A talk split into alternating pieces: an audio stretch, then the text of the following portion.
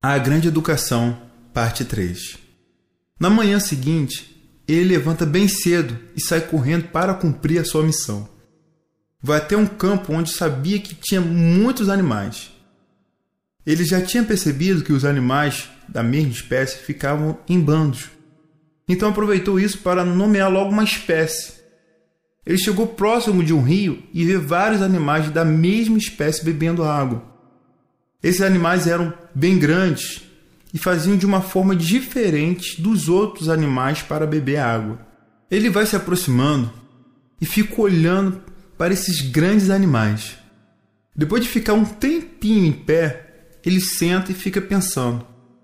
O cachorro, vendo ele sentado no chão, vai para cima dele querendo brincar. Então pulava em cima dele, balançava o rabo.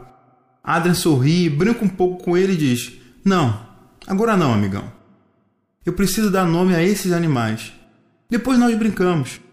Então o cachorro se afasta e fica deitado do lado dele. Até que surge uma ideia de um nome e ele grita: Elefante! Vocês vão se chamar Elefante. Ele ficou feliz com aquele nome e sai correndo para dar nome a outros animais. E foi para outro campo, onde viu um monte de animais da mesma espécie. Esses animais Alguns tinham bastante pelos perto da cabeça e eram bonitos. Ele ficava olhando para essas espécies e se aproximava deles.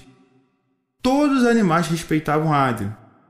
Ele se aproxima e faz um carinho, e um desses animais diz: Você é bem bonito, amigão, e forte também. Eu vou te chamar de Leão.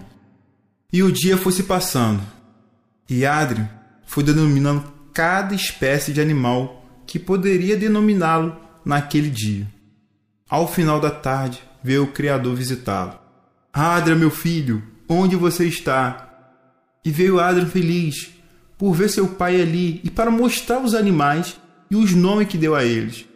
Pegava na mão do Criador e puxava ele para mostrar os animais que dera nome. Não foram todos os animais que deu nome, pois são muitos. Mas os animais que conseguiu dar nome mostrou para o seu pai. E o Criador ficou muito feliz com seu filho.